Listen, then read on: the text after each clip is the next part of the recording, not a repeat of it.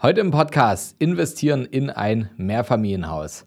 Was bringt das? Für wen eignet es sich? Und worauf solltet ihr achten, wenn ihr in ein Mehrfamilienhaus investieren wollt?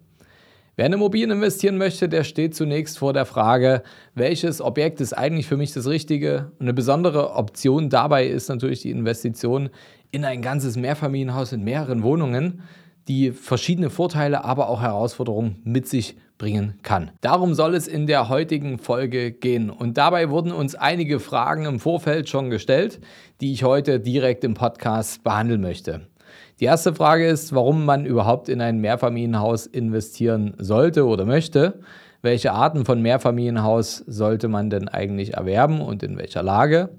Welche Ziele verfolge ich denn eigentlich damit? Ähm, wie viel Erfahrung und Wissen habe ich im Bereich von Immobilieninvestitionen, die dafür nötig sind und wie viel Kapital muss man zur Verfügung haben und wie viel Fremdkapital sollte man dafür aufnehmen. Kann ich die finanzielle Belastung, ein, ein Mehrfamilienhausinvestment überhaupt stemmen und welche Renditeerwartungen habe ich und wie realistisch sind die eigentlich? Wie risikobereit sollte man sein, um in ein Mehrfamilienhaus zu investieren und bin ich bereit, denn auch mögliche Schwankungen bei Mieteinnahmen und Immobilienwerten zu akzeptieren?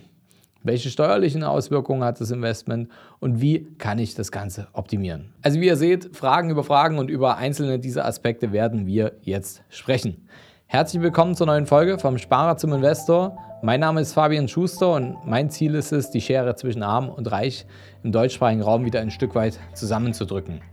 Wie kann uns das gelingen? Naja, wenn ich jetzt nicht hier am Mikrofon sitze, dann bin ich seit über zehn Jahren als Geschäftsführer und als Berater in unserem Unternehmen, der Capri Consult, am Start. Und mit unserem Team haben wir schon mehr als 500 Menschen dabei geholfen, hohe sechs-, sieben- oder achtstellige Vermögenswerte aufzubauen und eben vom Sparer zum Investor zu werden.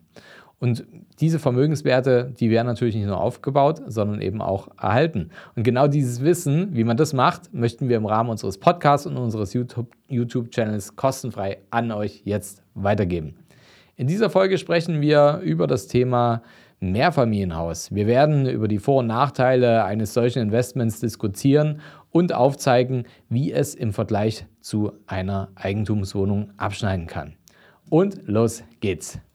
Sprechen wir zunächst über die Vorteile eines Mehrfamilienhauses gegenüber einer Eigentumswohnung. Da gibt es einige Aspekte, wie zum Beispiel, in einem Mehrfamilienhaus kommt ihr nicht in eine Eigentümergemeinschaft. Also als Eigentümer eines Mehrfamilienhauses trefft ihr alle Entscheidungen selbst, ohne auf andere Eigentümer Rücksicht nehmen zu müssen, wie ihr die Entscheidungen trefft. Ihr habt aber natürlich auch alle Mieteinnahmen für euch. Zwar tragt ihr auch alle Kosten allein, aber im Gegenzug erhaltet ihr natürlich auch sämtliche Mieteinnahmen und ihr könnt Investitionen ins Objekt besser planen. Was viele vergessen ist, dass der Verwaltungsaufwand monetär gesehen deutlich geringer ist als bei einer Eigentumswohnung. Da es keine Eigentümergemeinschaft gibt, ist der Verwaltungsaufwand in der Regel viel geringer. Die äh, Kommunikation mit der Verwaltung zwischen den Eigentümern und Verwaltung ist natürlich viel, viel klarer und direkter. Und das führt dazu, dass mehr von dem Mietertrag übrig bleibt. Denn unserer Erfahrung nach sind die Verwaltungskosten pro Einheit im Schnitt 20 bis 30 Prozent geringer als bei einer Eigentumswohnung. Das variiert natürlich je nach Verwaltung. Alle haben da andere Kostenstrukturen und auch die Größe des Hauses spielt natürlich eine Rolle. Ihr könnt außerdem schnellere Entscheidungen treffen. Ohne dass ihr Abstimmungen mit anderen Eigentümern machen müsst, könnt ihr rascher Entscheidungen treffen und damit somit flexibler agieren. Mit einem Mehrfamilienhaus profitiert ihr häufig von deutlich höheren Steuervorteilen, die sich natürlich positiv auf eure Rendite und auf euren Vermögensaufbau auswirken. Dabei reden wir jetzt nicht nur über ein paar hundert Euro, das geht meist in die Tausende jedes Jahr, was ihr an Steuern mit so einem Investment einsparen könnt. Ihr beteiligt also indirekt das Finanzamt an der Entwicklung eurer Investmentimmobilie. Außerdem könnt ihr euer Risiko besser streuen. Bei einem Mehrfamilienhaus könnt ihr Mietausfälle besser abfedern, wenn beispielsweise eine Wohneinheit mal nicht vermietet ist. Dann kommen trotzdem noch Mieten von den anderen Einheiten. Zudem unterschätzen viele die Optionen, die dadurch geschaffen werden. Wer sagt, dass ihr später das ganze Haus wieder veräußern müsst? Ihr könnt zum Beispiel auch mittels einer Teilung jeder Wohneinheit ein eigenes Grundbuchblatt zuordnen lassen und dann die Wohnungen auch im Einzelnen veräußern, wenn das eben in eurem Finanzplan Sinn macht. Für wen eignet sich denn jetzt eigentlich das Investment in ein Mehrfamilienhaus? Ich finde, es eignet sich für verschiedene Arten von Investoren. Ich gebe euch mal ein paar typische Profile mit, für die ein solches Investment interessant sein kann. Zunächst natürlich erfahrene Immobilieninvestoren oder auch Anfängerinvestoren, die einen erfahrenen Begleiter an ihrer Seite haben, der die damit durchbegleitet. Also das sind Leute mit Know-how in der Immobilienbranche, die bereits wissen, wie sie erfolgreich in Immobilien investieren, vielleicht schon einige Investments getätigt haben und äh, auch wissen, wie man den Verwaltungsaufwand gering halten kann und effektiv halten kann. Wie man vielleicht auch ja, Potenziale entwickeln kann. Also welche Modernisierungsmaßnahmen machen Sinn? Wie kann ich das steuerlich gestalten? Wie kann ich Mieten entwickeln? Wie kann ich die Energiethematik gut lösen?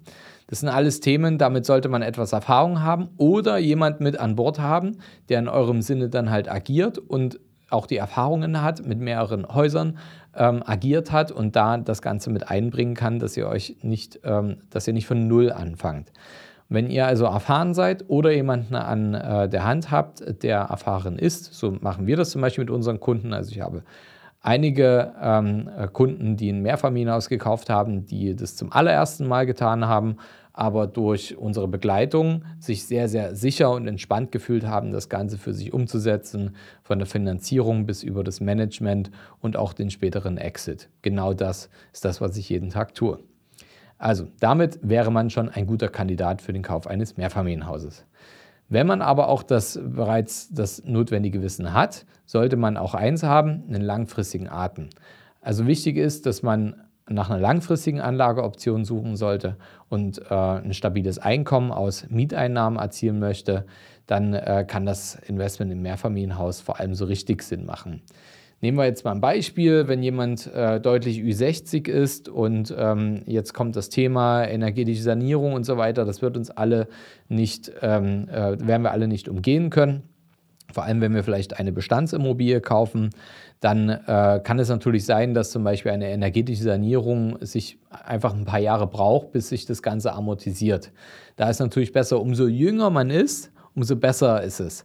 Jetzt ist immer so die Krux dabei, klar, ne, wenn man jetzt äh, beispielsweise frisch in der Karriere ist, angestellt ist, dann hat man nicht die Bonität und die notwendigen Mittel, um in ein Mehrfamilienhaus zu investieren. Darauf gehe ich dann später nochmal ein, wie viel notwendig ist.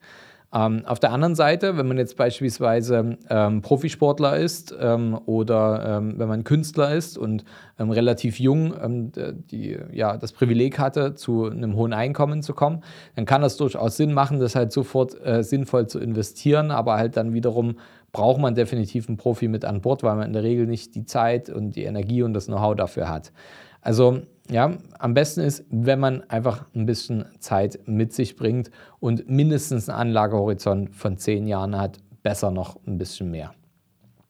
Da diese Art von Immobilie in der Regel ja über mehrere Jahre hinweg Mieteinnahmen und weiteres Entwicklungspotenzial mit sich bringt, ist eben ein Mehrfamilienhaus genau für Anleger attraktiv, die einen längeren Anlagehorizont von zehn Jahren und mehr haben.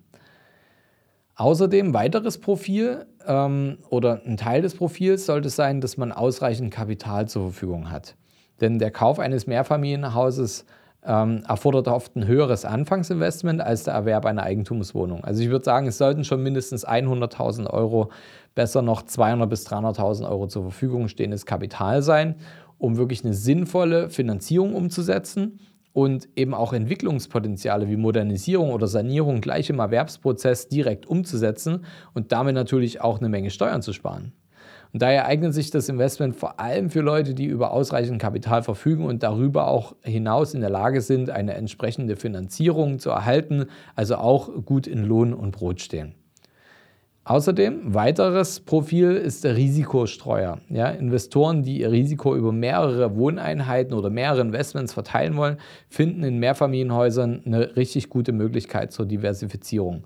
Wie schon erwähnt, könnt ihr halt Verwaltungskosten sparen und gleichzeitig aber auch innerhalb des Hauses halt gut streuen. Und durch die Vermietung mehrerer Einheiten können einfach da Mietausfälle besser abgefedert äh, werden und das Risiko wird dadurch reduziert. Für wen das auch noch was ist, ist der aktive Vermögensverwalter. Also wer eine Aufgabe braucht, ja, also Personen, die gerne aktiv in die Verwaltung und Entscheidungsfindung ihrer Investments eingebunden sind, können von einem Mehrfamilienhaus profitieren und sich auch damit äh, so richtig identifizieren, reinfitzen und das Beste draus machen.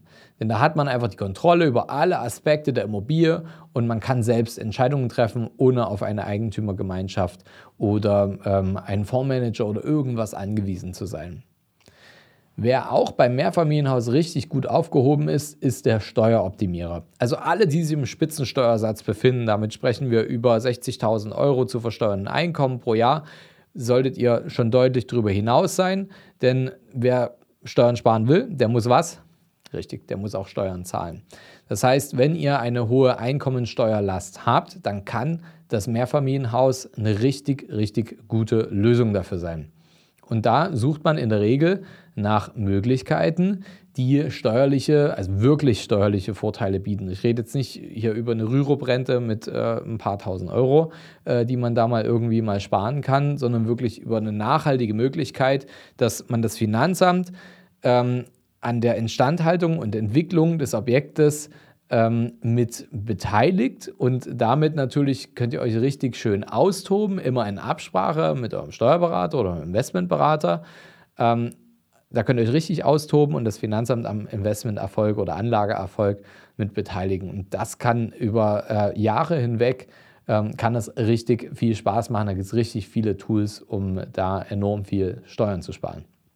Am Ende hängt die Eignung eines Mehrfamilienhausinvestments immer von ja, individuellen Zielen, dem finanziellen Hintergrund und der Risikobereitschaft des Investors ab. Aber es ist wichtig, vor dem Investment alle Faktoren äh, sorgfältig abzuwägen und gegebenenfalls auch professionelle Beratung in, in Anspruch zu nehmen, was ich immer empfehlen würde. Worauf sollte man jetzt also beim Investment in Mehrfamilienhaus achten? Also beim Investment in ein Haus gibt es mehrere wichtige Aspekte, auf die ihr achten solltet, um sicherzustellen, dass ihr eine fundierte Entscheidung trefft und mögliche Risiken minimiert. Wir haben da wie eine Art Checkliste und ich gebe euch jetzt mal einen kleinen Auszug daraus, ähm, worauf ihr alles achten solltet. Zunächst mal die Lage. Die Lage ist natürlich ein entscheidender Faktor für den Erfolg eures Investments. Also achtet immer auf eine gute Infrastruktur, eine Anbindung an öffentliche Verkehrsmittel, Einkaufsmöglichkeiten, Schulen äh, und andere Annehmlichkeiten, die für potenzielle Mieter äh, attraktiv sind. Denn also da gibt es ein einfaches Tool. Ne? Es ist nun mal, nicht jeder ist damit gesegnet, in äh, einer Stadt zu wohnen, wo es auch Sinn macht, ähm, ein Mehrfamilienhaus zu kaufen oder allgemeine Immobilie zu kaufen. Das heißt, ich kenne das auch, ich begleite viele Investoren, die viele Kilometer, hunderte Kilometer oder teilweise tausende Kilometer entfernt wohnen von ihrem Investmentobjekt. Und das ist überhaupt nicht schlimm. Da gibt es ganz einfache Tools. Ähm, ich zeige euch hier mal einen kleinen Screenshot. Ein einfaches und kostenfreies Tool ist beispielsweise Google Maps. Ihr gebt also die Adresse des Objektes ein und dann gibt es eine, äh, eine Funktion, die heißt in der Umgebung. Und jetzt nehmen wir mal ein Beispiel. Wenn wir jetzt also ein Haus haben mit, sagen wir mal, fünf Wohnungen in diesem Haus drin und alle fünf Wohnungen sind große Wohnungen, vier Raum, fünf Raum Wohnungen. Wer sind also die potenziellen Mieter? Wahrscheinlich äh, Familien. Und diese Familien, die brauchen was? Schulen, die brauchen äh, Kindertagesstätten, die brauchen vielleicht mal einen Arzt, die brauchen öffentlichen Personennahverkehr. Ähm, das sind wichtige Themen und äh, natürlich noch andere, die äh, für die Mieter noch mit interessant sein können. Aber das sind mal so die wichtigsten Pfeiler, die ich jetzt ähm, suchen würde. Und jetzt geht man auf ähm, in der Umgebung und gibt jetzt zum Beispiel mal ein ähm, Kindertagesstätte. Und dann zeigt es äh, bei Google direkt an, wo sind die nächsten Kindertagesstätten und wie viele Auto- oder Fuß- oder Fahrradminuten sind es denn bis dahin. Und so könnt ihr relativ schnell herausfinden, wie die Anbindung in mehrere Richtungen ist ähm, und ob alle Annehmlichkeiten, die ein potenzieller Mieter, der dahin ziehen sollte, ähm, braucht oder was eben die Mieter dazu bewegt, weiterhin in dieser Wohnung wohnen zu wollen.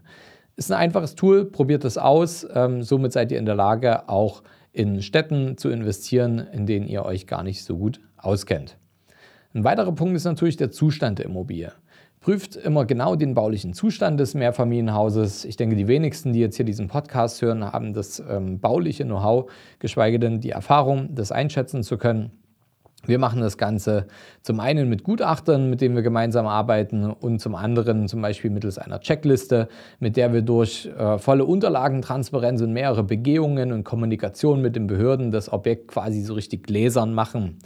Und mögliche Renovierungs- und Instandhaltungsarbeiten können dann eben dadurch ermittelt werden und die können dann von Beginn an in die gesamte Kalkulation mit einfließen, um eben unerwartete Kosten zu vermeiden. Und wenn sich das rechnet, dann rechnet sich das. Dann solltet ihr auf die Mietrendite achten. Berechnet also schon vorher die erwartete Mietrendite, um eine Vorstellung davon zu erhalten, wie profitabel das Investment sein kann. Ihr könnt dadurch zum Beispiel auch errechnen, indem ihr einfach mal alles übereinander stellt. So machen wir das in unseren Berechnungen. Was ist also die Kaltmiete, die Nebenkosten? Was zahle ich an Verwaltungskosten? Ähm, was kostet mich vielleicht meine Kreditrate, die durch den Kauf der Immobilie entsteht?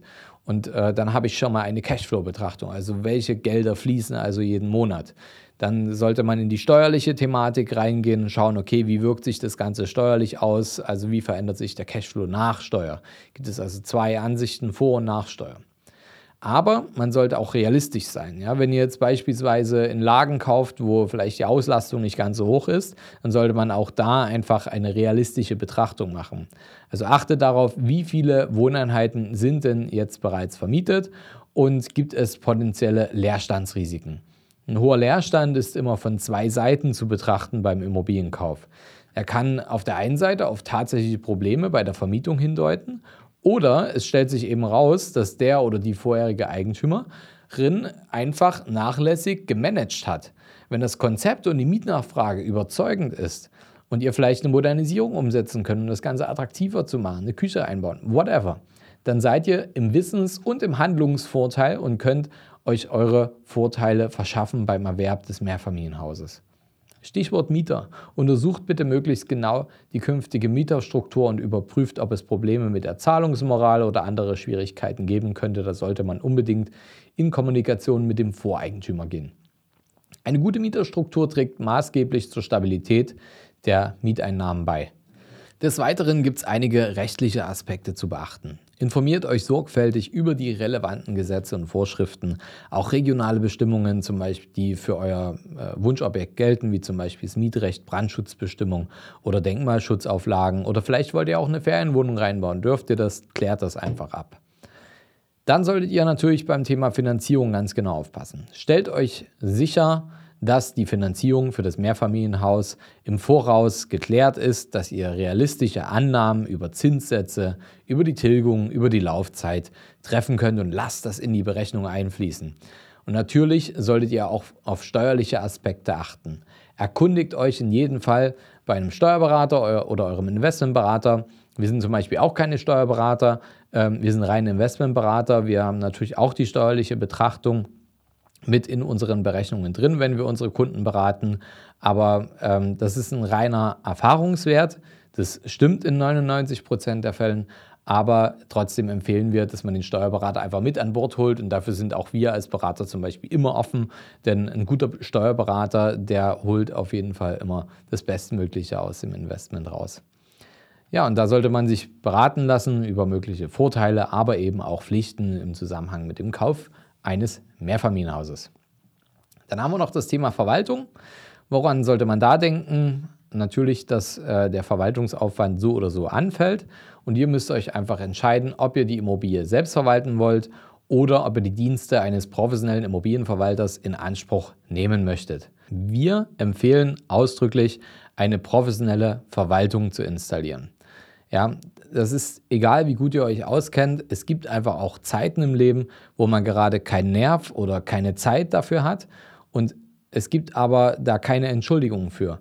Denn wenn jetzt ein Mieter kündigt, ja, dann muss man reagieren. Es gibt einfach eine gewisse Abfolge, was dann passieren muss, ähm, wie man das Ganze handelt. Und wenn man diese gewisse Abfolge professionell einhält, dann ist die Wahrscheinlichkeit, dass ihr euch einen Leerstand nach dem Mieterauszug einkauft, deutlich geringer, als wenn ihr das einfach laufen lasst und versucht irgendwie, wenn er dann ausgezogen ist, mal schnell noch jemanden zu finden, der dann ruckzuck da einzieht. Also auch das sollte einem äh, geordneten Prozess untergeordnet sein. Und da kommt ihr um eine professionelle Verwaltung aus meiner Sicht nicht drum herum. Zumindest ist meine Erfahrung die, wenn wir Häuser kaufen, die ähm, vorher privat gemanagt wurden, da, da gibt es immer Baustellen. Da gibt es immer Baustellen und Probleme mit Mietern. Wir können die zwar wir können die beheben, ähm, aber es ist natürlich alles Arbeit. Und äh, wenn ich sehe, wenn man jetzt von Anfang an ein Haus ordentlich strukturiert mit einer professionellen Verwaltung, die Risiken, dass da irgendwelche Stolperfallen drin sind, sind viel, viel, viel geringer, beziehungsweise ist es mir nicht bekannt, wenn man wirklich diese Abfolge und diese Prozesse einhält, dass dann irgendwelche Probleme auftreten. Ja, natürlich gibt es immer Restrisiken, aber das Risiko, wenn man selbst verwaltet, ist viel, viel, viel höher. Und last but not least, ihr solltet über eure Exit-Strategie nachdenken. Überlegt euch auch möglichst im Voraus, wie und wann ihr das Mehrfamilienhaus möglicherweise wieder verkaufen möchtet.